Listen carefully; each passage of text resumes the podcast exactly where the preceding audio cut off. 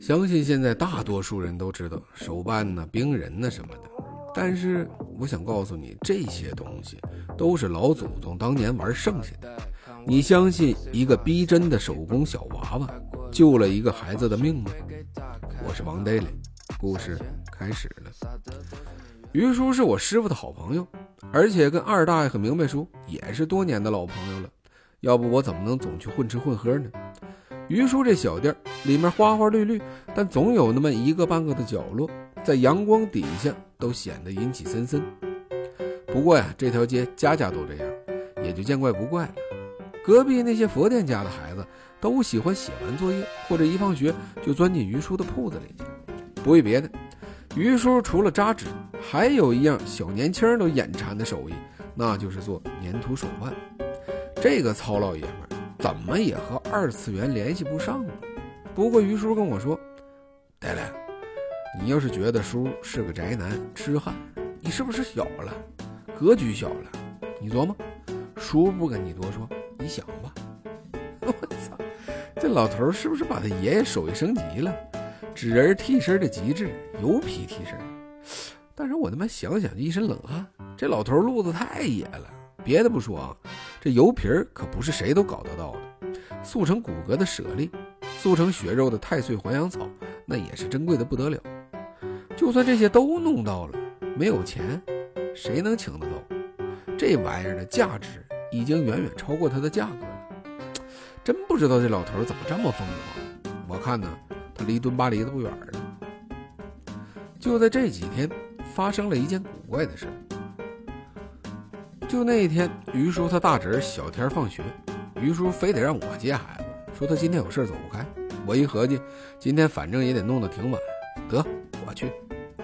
我接完孩子刚进店于叔笑眯眯的就拿出一样东西。让我给小天挂在脖子上。我仔细一看，原来是个用薄皮子做的小人，有鼻子有眼儿的。说精致吧，不确切，应该是栩栩如生。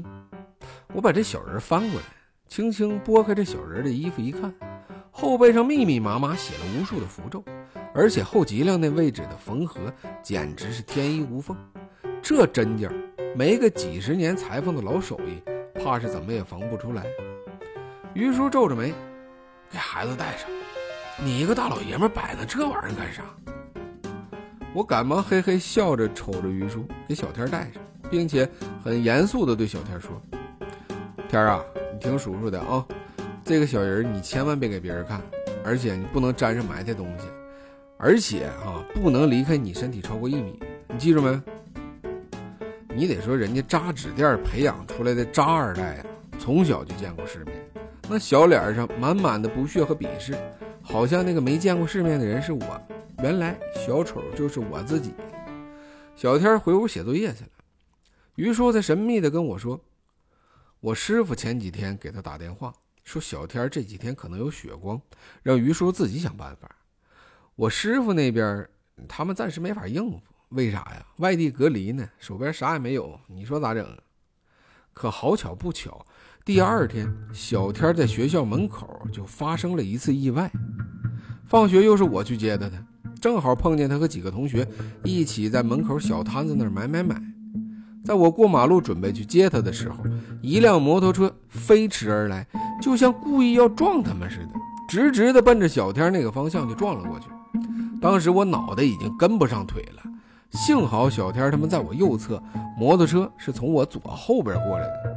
我当时就飞起一脚，朝着摩托车的油箱就踹去，结果没够着不说，还抻着大腿根了。当时那个酸爽，我差点就把我之后所有的人生都彩排一遍了。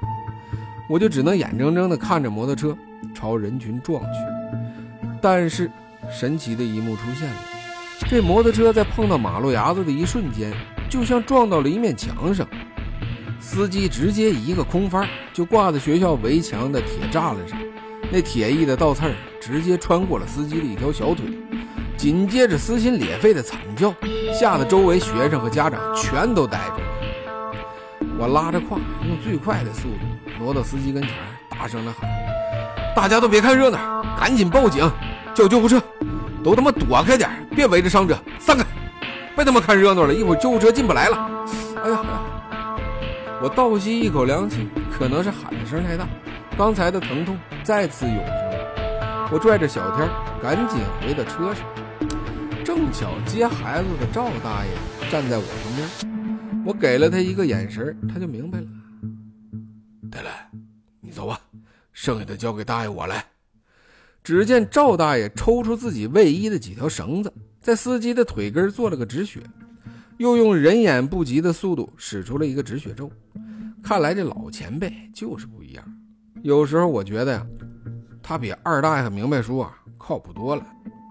当天晚上我没回家，于叔调了几贴膏药给我，我就像个倒养的蛤蟆似的在床上躺着。顺手，于叔摘下了小天脖子上那个护身符，我惊讶地发现那小人的腿断了，而且和司机。一样都是左腿。后来听于叔说，这个呀也不叫护身符，准确的来说应该叫替身。不过于叔的这个很不一样，这是他们家祖传的一种辟邪手艺，不仅能挡灾，还能保佑主人续命一次。但是所有承其一脉的人，一辈子也就能做出这么一两个，多了他们自己也承受不起。不过我一直觉得这东西很邪门。为什么司机和小人断了同一条腿？难道替身的原意是替小天找个替身吗？还是本来就会发生的事儿，把伤害转移给了肇事者？做个好梦，我是王呆呆告辞。